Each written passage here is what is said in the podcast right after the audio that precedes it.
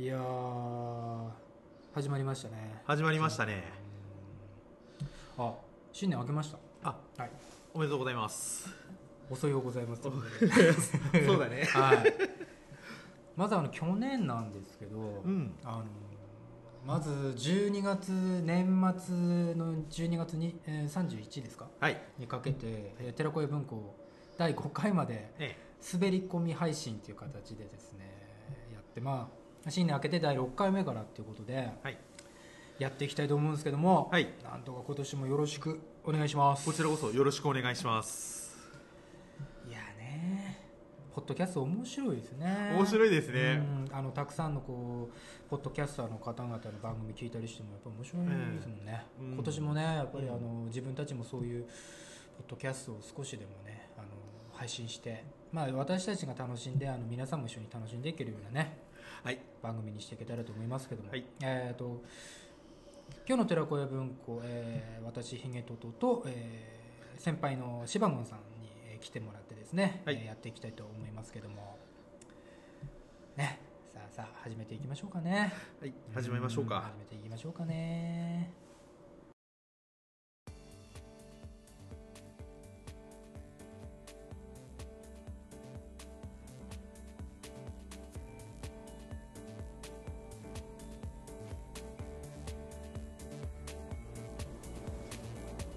ということで始まりました寺子屋文庫第6回。よろしくお願いします。はい。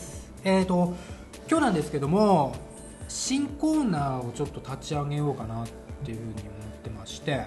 でまず2つですか？柴田さん、はい今日でその2つについてこれから話していけたらいいかなって思いますけども、はい。えーよろしくお願いします、それではですねまず最初に、え1つ目のコーナーから、えー話していきたいと思います。はい。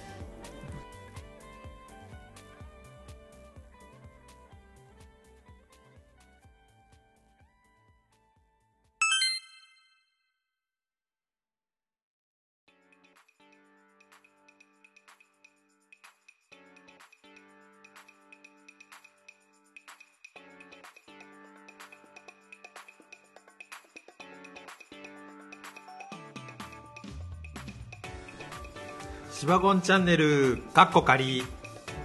特撮アニメなど絶賛気になっていることについて私シバゴンが好き勝手に話すコーナーです。よっ。始まりましたね。始まっちゃいましたね。シバモンチャンネシバゴンチャンネル。ルかっこ仮ですけどうんまだ仮なんだよね。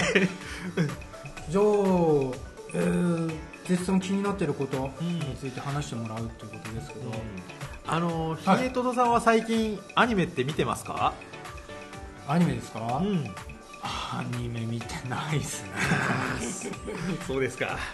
うーん。最近ねはい。シバゴンはガンダム見てるんですよね、うん。ああガンダムも好きですもんね、でもこの秋田じゃやってないんですよね、ですね。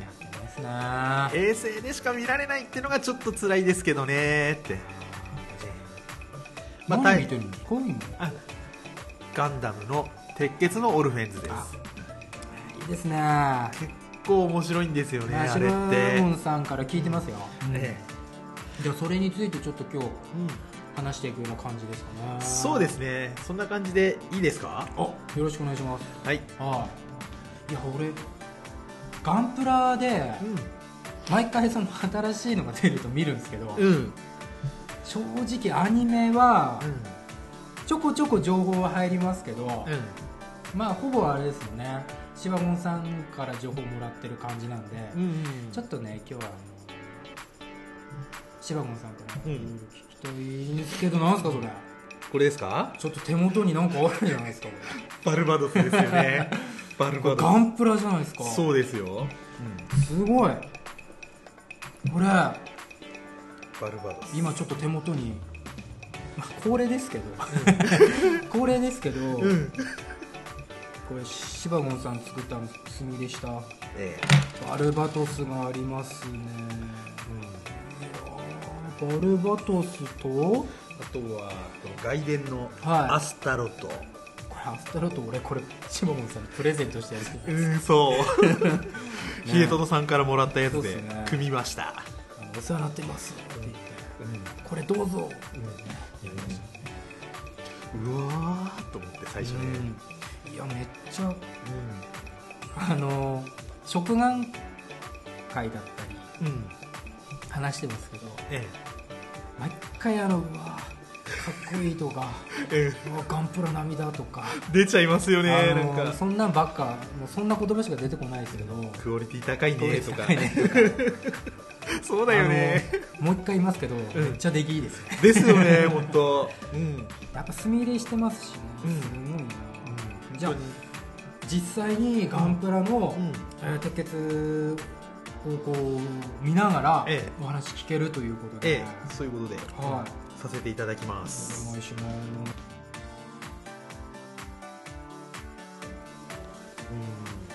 ん。まあ鉄血のオルフェンズ。すはい。意外とこれって面白いんですよね本当、うん、最初見た時はなんかうーんってな感じだったんですけれども、うんよくよく見ればねビーム兵器とか出てこないんですよねこれって。ね。うん。本当になんかあの実体弾兵器であったりああの打撃系の武器が多かったりとか、ーバルバトスの時点でメイスでしょ、うんそうだよね。あと今までのなんかガンダムと違って火星からスタートっていうのがちょっと珍しかったんですよね、うん、火星ど火星。ね、それにさらにその自分たちがそのなんつなんつったらいいんだろう。たた死なないために戦っていく。まあ似たようなテーマではあるんですけれどもなんかその軍事産業みたいな会社みたいななんか組織なんですよね。今までみたいに軍に所属するっていう形じゃなくてその設定がちょっと面白くてうん。なんとかだそう。ね結果だ。鉄火だ。鉄火だ。鉄火だ、ちょっとねなんかその会社っていうのがねちょっと面白かったんですね、会社ね。まあ早くの会社みたいなもんですよね、うん、軍事産業みたいな、うん、そのある女の子をその地球まで送り届けるっていうのがまず第一期のストーリーだったんですよ。ざっくり言うと、ざっくり言うと、まあ、それその設定がまあなんか面白くて、なんかおーあーっていう感じで引き込まれてったんですよ。その火星からその地球までに行く間の、まあ、その間にまあ一応ねいろいろ軍に襲われたりとかあったんですけども、はいはい。まあうん。なかなかねでも。本当あのビーム兵器とかって出てこないんでしょですよね、うん、ただちょっと2期の話まで入れてしまうんですがはいはなんか禁断の兵器らしいんですよね。ビーム兵器っていうのがあのその鉄血のええ中ではね、その300年前に起こったなんか戦争では何か使用されていたっていうのが最近ちょっと分かってきたんですよね。でもそれまではそれ以降がなんかないっていうのがまたそそられてくるようになった設定ですよねその、うん。結構あのキャラクターとかうん。個性個性ですよね。あとモビルスーツですか、モビルスーツもちょっとねなんかミリタリー色は強いですよねね。相当、あのガンプラとかこう見たりするんですけど、すごいいいですよ、うん。デザイン、ですよね。好きですよ、ん。鉄血敵側の方もなんか結構いいデザインだし、あとあの敵のその機体をこう露獲してね、自分の機体にそうですよね。あのバルバドスなんてそういうことしてましたもんね、最初の状態は本当に何も装甲が少ない状態、はい。それで敵から露獲して肩の装甲ついたりとか、武器とかもなんかねついたりもしてますし、ね、敵から奪ったりとかして、ええなかなか本当。今までにないガンダム像ですよね。あー。うん。確かにそう言われればそうかもしれない、デザイン的にも本当にうん。最初ね見た時はあれでしたけど、ずいぶん淡白なデザインだねなんて最初思いましたけども、やっぱり動いてみるとガンダムはガンダムなんですよね、あー。めっちゃ腰とか細いね細いですよねあの。あそこやられたら弾撃で終わっちゃうんじゃないかなそうですよね、うん。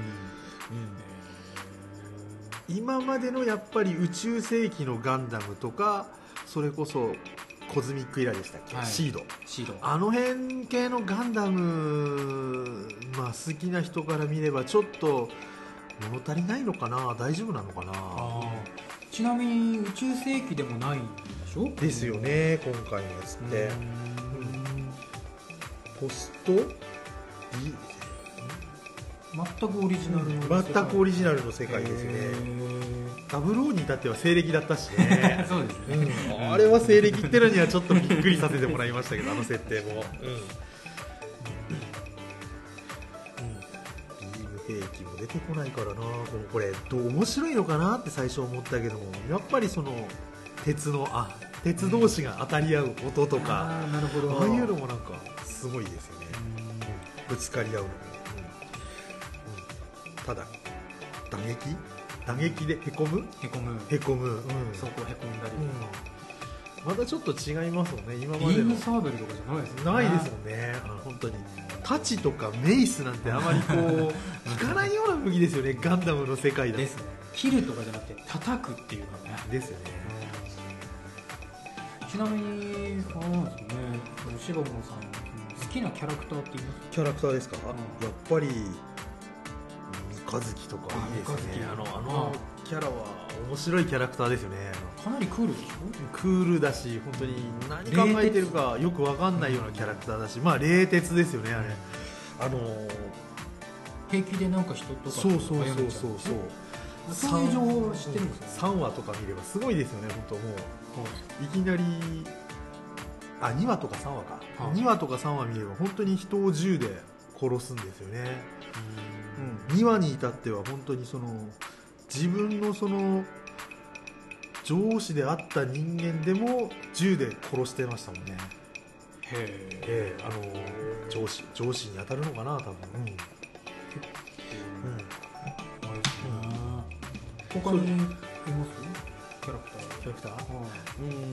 やっぱりオルガいもうもうセット。あれセットですよね、あの二人はうん。三日月とオルガはもうセットですよね、結構熱い感じですもんね、うん。うん逆にね、うん。まああとほら個人的に言えば秋広なんてのもなかなか面白いキャラクターですよね。あの人ヒューマンデブリ。なんか人人界で、はいはい、あれもなかなかうん、うん、うん。あの中頃のあの兄弟のとこの話もなかなか面白いとこですよねあれ、ちょっと小耳に挟んでますね、うん。あとモビルスーツとかっていうとモビルスーツまあバルバドスは当たり前なんですけれども。結構癖のあるね、んいっぱい出てるじゃないですか。あと普通にオーソドックスにグレイズなんて意外とかっこいいですよねグレイズかっこいいですよね。グレイズ、うん。特にあの露角されたグレイズなんて俺大好きですね。あのグレイズ回とか。露角されたね。うん露角されたやつがいいんですよねあの、うん、あの何でしたっけ？流星流星号。いいですよね。あれもいいですよあれなんかあれかっこいいかっこいいっすよね俺。目ついてるじゃないですか、そうそうそうそう。流星号がまあ本当は1期だけの話で終わらせたいんですけれども2期の話まですればまたね流星号出てきてますもんね、はい、まただいぶデザイン変わってね、うん、3代目4代目まで出てきてるっていう話が まあねグレイズではないんですけれどもまあ、うん、面白いですよねあの流星号どこまで発展するやら4代目で終わりなのかなって。もっと感じ行くのか。うん。でもとうとうあの彼もガンダムに乗りましたもんね。ああなるほど意外意外とデザインが面白いですよねみんな。うん。確かこれデザイナーさんがみんな分かれてるみたいですもんね確かに。グレイズ側、まあ、ギャラルホルンのデザインする人。あとはガンダムのデザインした人。そうなんですね。あとはグシオでしたっあのちょっと鈍重な、うん。あの系統デザインした人もなんかなんか違うみたいなんですよね。えはあ、え。にしてはちょっとこうとっちらかってる感はないですよね、うん。うまくまとまって。でもなんかこうその各勢力のこのデザインとか確かにくっきり分かれてるなって思ったんですけど、うん。要は描いてる人が個々に違う、個々に違うみたいなんですよね、デザイナーさんが。ちょっとみんな面白いデザインですよね、うん。うん面白いですね、なかなかみんな、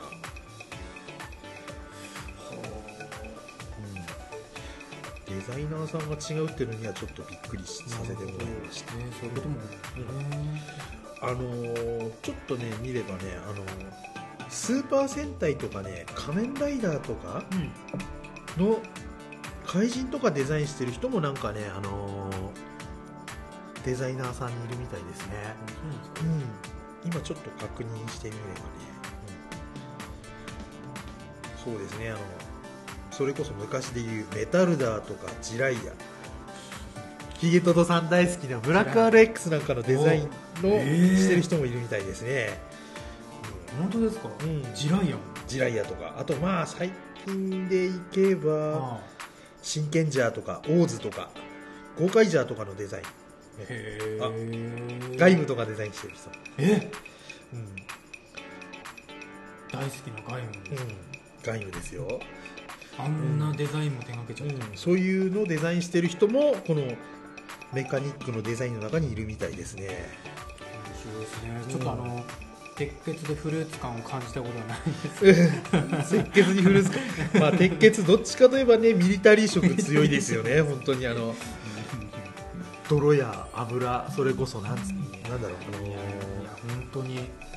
硝煙の匂いがする。まあうんボトムズに近いのかな、昔のっていいうと。いですね。でもガンダムって俺どっちかってばそういう系の方が好きですね。うん。宇宙に行くよりもうん。こう地上でこう戦ってる方が。うん。あのそれこそ08正体とかあそういうの系ですよね、まあと、あの0083のあのはい。最初の方のはい。方の方ですね。そうん。でもそういうなんていうんですかね。あの時代のそのガンダムを見てる人だったらハマれるん多分ハマれると思いますよね。うん。ただねやっぱり秋田の方でね。やってない。やってない TBS ですからね、本当に、それが残念リアルタイムにこう見れないっていうのは、うん。まあ3ヶ月遅れの BS11 で、ね。あ言っちゃっていいのかな？言っちゃっていいのかな、いいですか？いいですか秋田の方にね TBS 入ってくれればいいんですけれども、そうですよ。強く希望しますけど。そうだよね本当。まあ3ヶ月、まあ、ワンクール分か遅れてみるけどまあいいかって感じで、ネタバレも壮絶に。あうん。る中で、情報がね。ね。そうそのね。情報をねこう入ってきちゃうからね。いくらねこう雑誌ネットで見ちゃうからね。そういうことですよね。なかなか先行して先行して。そこですよね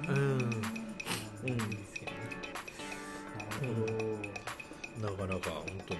ストーリーの展開的にはそのうん。面白いですか、面白いですよね。結構仲間内でも死んでいく、ああ。そういう感じなんですね。仲間も死んでいくし敵側の方もうん重要な人はもう殺されていくああ。こうバンバンなくなっていっちゃうとなくなってってるさ本当に戦場ですねなんかね、その人間模様とかうまくこうやっぱりそこも魅力的な人そうですよね。ねまきっとね。あ、まあキャラクターがまあみんな結構いい柄なんだなそれって。うん。しっかり設定もされてるし、うん。世界観もうん、うん統一されてる。見たくなってきました。ねそうです見ねたいんですよ。あのガンプラ見てるだけでもめちゃくちゃいいんで。確かにね。はい。いやーちょっといいですね。あの入り違いますけど、うん。ガンプラではデザインいいなとかうんトム・モビルスーツなんだろうなとかって、うん。ずっとそういうの気になってそうですよね、ね柴本さんに聞いてあーこれはああだよとかって教えてもらって、うん。うん。ちょっとガンプラ作ってうん、作っちゃいますか？はい。ジオージャのミニプラもね、うん。終わっちゃいましたしね、うん。ジオージャももうちょっとあと2回？はい。2回？3回？ちょっと展開、面白いですね。まさかまさか、まさかのまさかので、キューレンジャーもよろしくお願いします。はい。えー、キュレンジャーもですか？なるほど、まあね。うん。まあ一期最後がまたなんかすごい話でしたねあれって。地球に降りてからの話、はいはい地球に降りてから、うん。うん。あ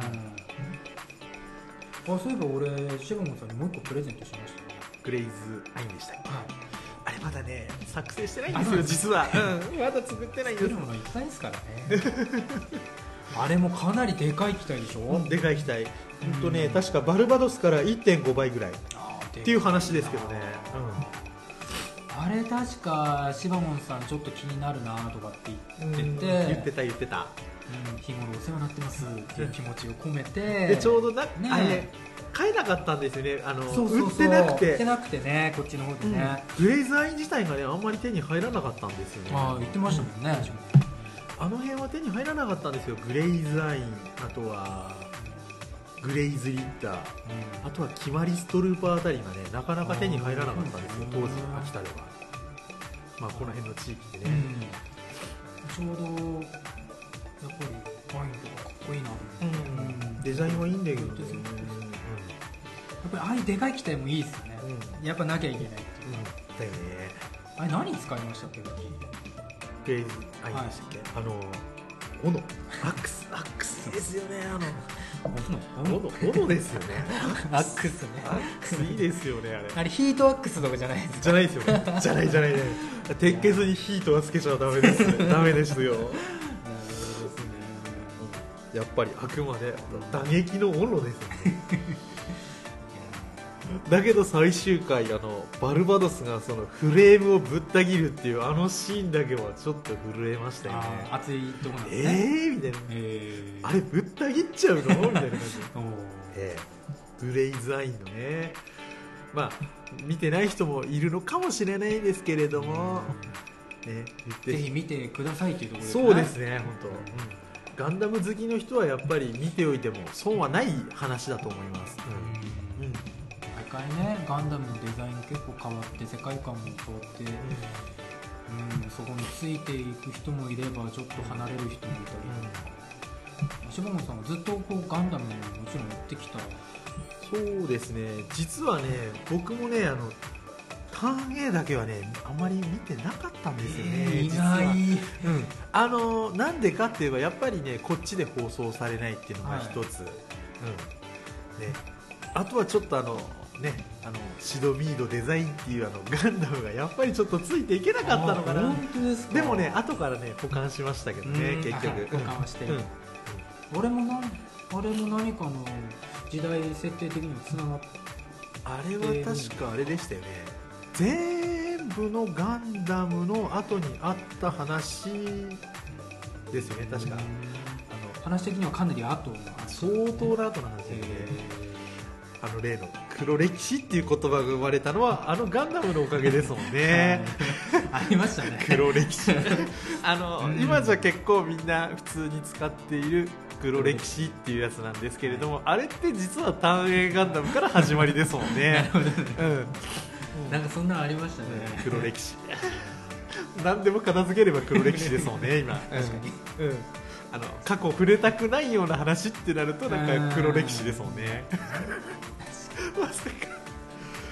でも多分それ普通に知ってて使ってる人っているのかな？知らない人の方がでも多いっす多いんじゃない多いよね多分。うん。ターン A のデザイン俺好きでしたけどね、うん。あのヒゲですか？おえー、あれも、まあ、仮面ライダーフォーゼ並みの衝撃を確かに。びっくりしえましたけど。っと思って最初見た瞬間。え？これ？これって絶対顔外れるよねと思って。あの顔だけキャストオフするかなと思ったよ俺。最初。確かに確かに。パパーンってね。えやるの、うん。あの昔のガイキングじゃないけどガイキングね。フェイスオープンでしたっけ？ありましたね。やってくれるのかなと思って、えそれが絶対こうここにつくと思って、な頭の額についてくれると思って。最後まであそこでしたけどね。おそう考えればターン A ってあんまり期待のチェンジってなかったですね。あれはないですよね、うんただその並走がすごかったですよね月光町でしたね蝶々の羽入るしてあのライバル機、うんターン X でしたっけあれ最初どぎも抜かれましたねターン X も、でもまあ世界観的には悪くなかった、まあ、くはない本当にあれもぶっ飛んでましたけど、うん世界観うんターン X ああターン X でも作ってみたいですねなんか。あいいですね。マスターグレードで。いいかもしれないですななんか。何でも作ってしまう。一応これって話したことないんだけども、俺ってあのこういうガンダムであったりその、まあ、スーパー戦隊のメカでもあったりまあアニメかなやっぱ。二次元創作のやつを立体化したものを作ってみたいっていうのが結構ね、うん、あるんですよね、はいなんか、うん、最初ねまあいろいろ変形するほらゼータガンダムであったりとか、確かに、まあ、今これヒゲトトさんには話したことなかったっす。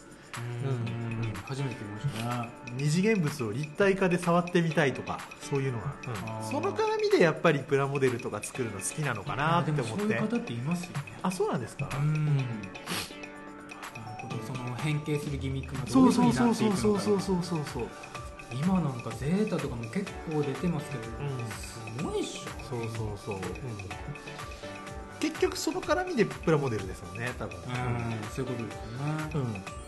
多分そういうふうな考え持ってる人って他にもいるとは思いますけどね。うん分かる気がします。うん。でもバルバトさん。しかね、うん。バルバドスかっこいいよね本当はまたねあのー鉄血の話とかうん、うんガンダムの話とかもいろいろ聞いてみたいですね。そうですね。まあまだこれ完結してないんでうんまた完結したあたりの頃また一回ちょっと話したいよね。なるほど。芝本チャンネル。でうんそうですね。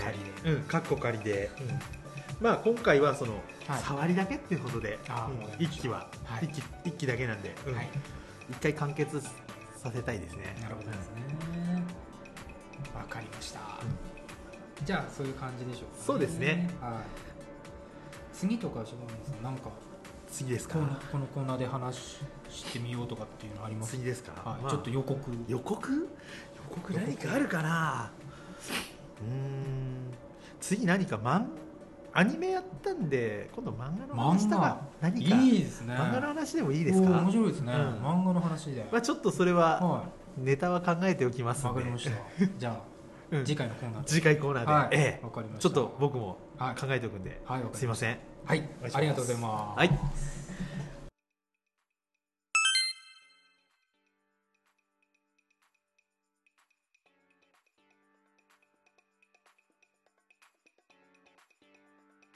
ということで次のコーナーに行きたいと思います。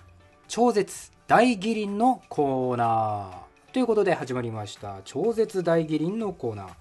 えこちらなんですけども90年代から2000年にかけまして家庭用ゲームソフトの裏技を収録した辞典を模した書籍を思い出しながら裏技についてお話ししていくコーナーとなっております。えー大義林なんですけどもこちら、えー知ってる方は知っていらっしゃると思いますけども、えー2000年代からはですね講義園という風な名前に変わりまして、え裏技を収録しておりました、えーですね、こちら辞典のようにですね分厚くてですね、まあ、中には、えー数々のゲームタイトルの裏技が載っておりました、え学生の頃ですねこの書籍を見てですね、えーやったことがあるゲームやったことがないゲームを通してですね、えー裏技を見てですねニヤニヤニヤニヤしていた思い出があるんですけども、えーその時のですね思い出をですねちょっとこう振り返ってみようではないかというふうなコーナーにしていきたいと思うんですけども、まあ、ただ大義林に載っているですね裏技を紹介しても面白くないなというふうに思いまして、えー少しですねルールを決めてみようかと思っております。そのルールというのがですねまあその一回一回に話す、えーテーマなんですけども、えー年代をですねランダムに決めましてそして、えーお話しするタイトルなんですけども収録日に発売したものであれば収録日えー収録日に発売したものがなければその付近にですね発売した、えータイトルをですね抜粋して、えーその裏技について、え少しですね紹介していきたいなというふうに思います。さあそれではですね第1回目の、タイトルなんですけどもえランダムにですね年代を選びましたら1993年というふうに出てきました、え1993年、えーと今日の収録日が1月25日ですので、えー1993年の1月25日に発売したタイトルを探してみました、えーそしたらですね一つタイトルが出てきましたね。えーそちらなんですけども1993年1月25日ユタカの方より出ております、えー横スクロールアクションゲーム牛音トラという形でですね、えー牛音トラですね、えー牛音トラうん藤田和弘先生ですよね。サンデーでしたか、えーに連載しておりますけども。アニメ等でチラチラ見た、漫画でもチラチラ見たくらいでですね原作の方大まかにストーリーわかるといえばそうでもないですし、え正直あまり馴染みがないといえば馴染みがない方に入るんですけどもそういえばこれ柴野さん話し確か話してましたね以前。うんアニメとか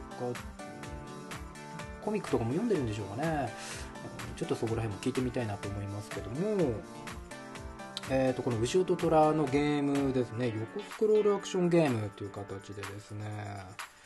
えーあこちらのゲームなんですけど私未プレイですね。知人でやっていた方も確かいなかったかな周りには。えーこちらの方にですね、えースポットを当てまして、えー話していきたいと思いますけども、え原作を忠実に再現しているってことですね。ステージの合間にデモシーンが入っているので原作を知らなくてもゲームの中へすんなり入れる、え横スクロールアクションゲームでプレイヤーは人間の牛と妖怪の虎のどちらかを選んでプレイしていくっていう風に書いておりますね、え当時は8800円。まあ、税入れればもうちょっとありますけどもやっぱり高いですね。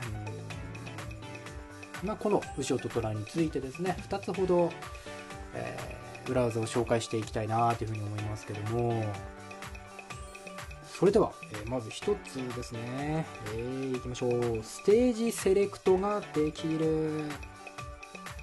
どんな裏技ですかねこれ。えーとオプション画面で痛恨の下 L、A を押しながらセレクトを押す。するとステージ数が表示されて選んでスタートを押すとそのステージをプレイできるっていうことですね。横スクロールアクションでステージ選択っていうのはこれも代表的な裏技ですね。うんなるほど。ちなみに牛音虎なんですけども全10ステージ10面という形ですかねあるということでですね、えーそのステージをどこからでも、えー遊ぶことができるっていう形でしょうかね。さあさあさあさあもう一つですね。対戦モードになるっていうことです。対戦モードこれどういう裏技ですかね。えーとステージ35689のどこかまでゲームを進めると、え敵キャラが登場したらワンコンの L とツーコンの XY セレクトをしながら、えーツーコンの L を押す。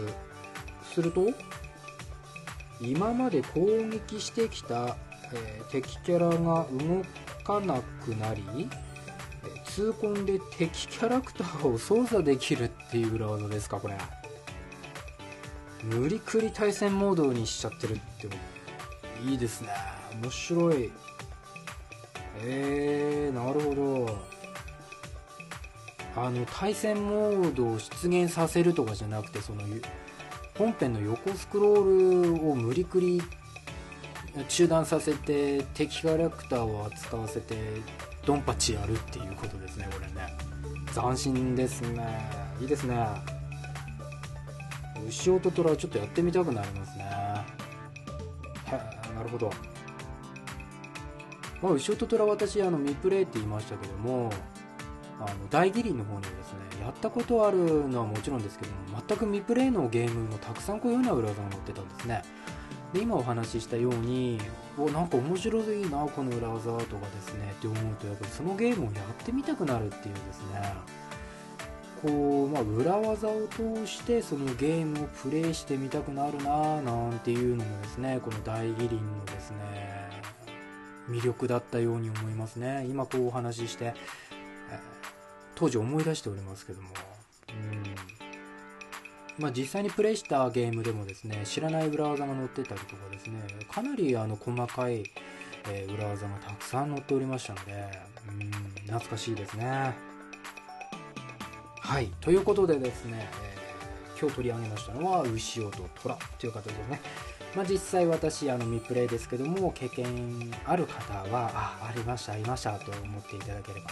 また未プレイの方でですねショートラちょっとやってみたいななんていう方がおりましたら、まあ、裏技というところはですね、まあ、これはあの本人の自由っていう形ですので、え使う使わないはその人次第ですけども、まあ、今の2つだけ取り上げてみてもですねちょっと面白そうですよね。まあ、本編を楽しんだ上でですねこういうちょっとした小技裏技を使ってですねさらにそのゲームを、えーより楽しんでみるっていうのもですねやっぱりゲームの一つの楽しみだと思いますので、ぜひ、えーショートトラプレイしてみてはいかがでしょうかという形でですね、えー超絶大義林のコーナーでした、えー次回からもよろしくお願いします。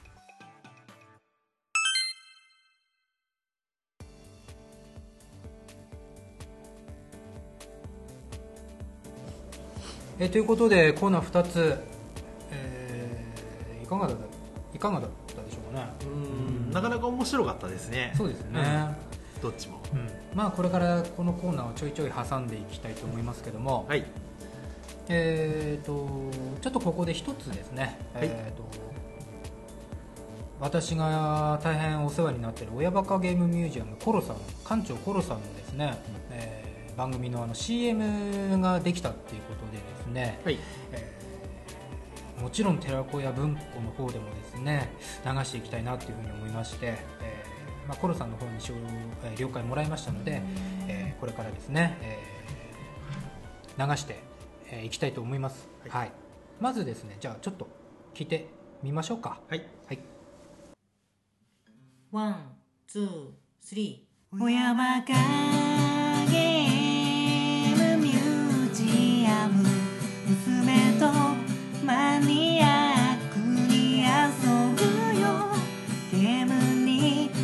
お菓子にいてね変な動物。少数派でも少数派でも胸を張ってお届けします。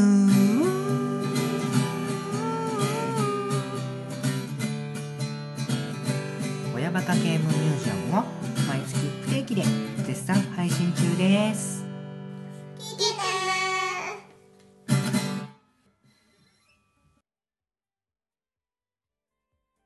あのーいろんなバージョンがあって、ん。あの娘さん2人とこうやられてるのとかですね。あとお姉ちゃんと一緒とか、うん。妹さんと一緒にコロさんと一緒にとかっていうのもあって、うん。まあいろんなバージョンをこう流していければいいかなと思いますけども、うん。なかなか面白いはい素晴らしいですね。はい、ということで、えー親ばっかゲームミュージアムの方もよろしくお願いします。はい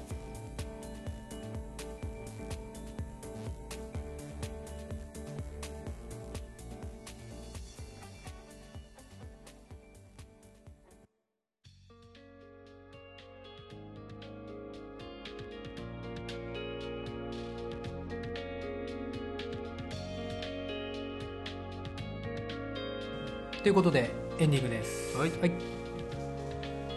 さあ、えー2017年の寺子屋文庫も、えー始まっていきますけども、はい。うん。まあ、新コーナー今日2つ取り上げた、えーこのコーナーもですね、えー継続的にやっていければいいかなというふうに思いますけども、はい、はい、うーんまあこのコーナーがですね一つこう続いていければいいのかなと思いますけど、うん。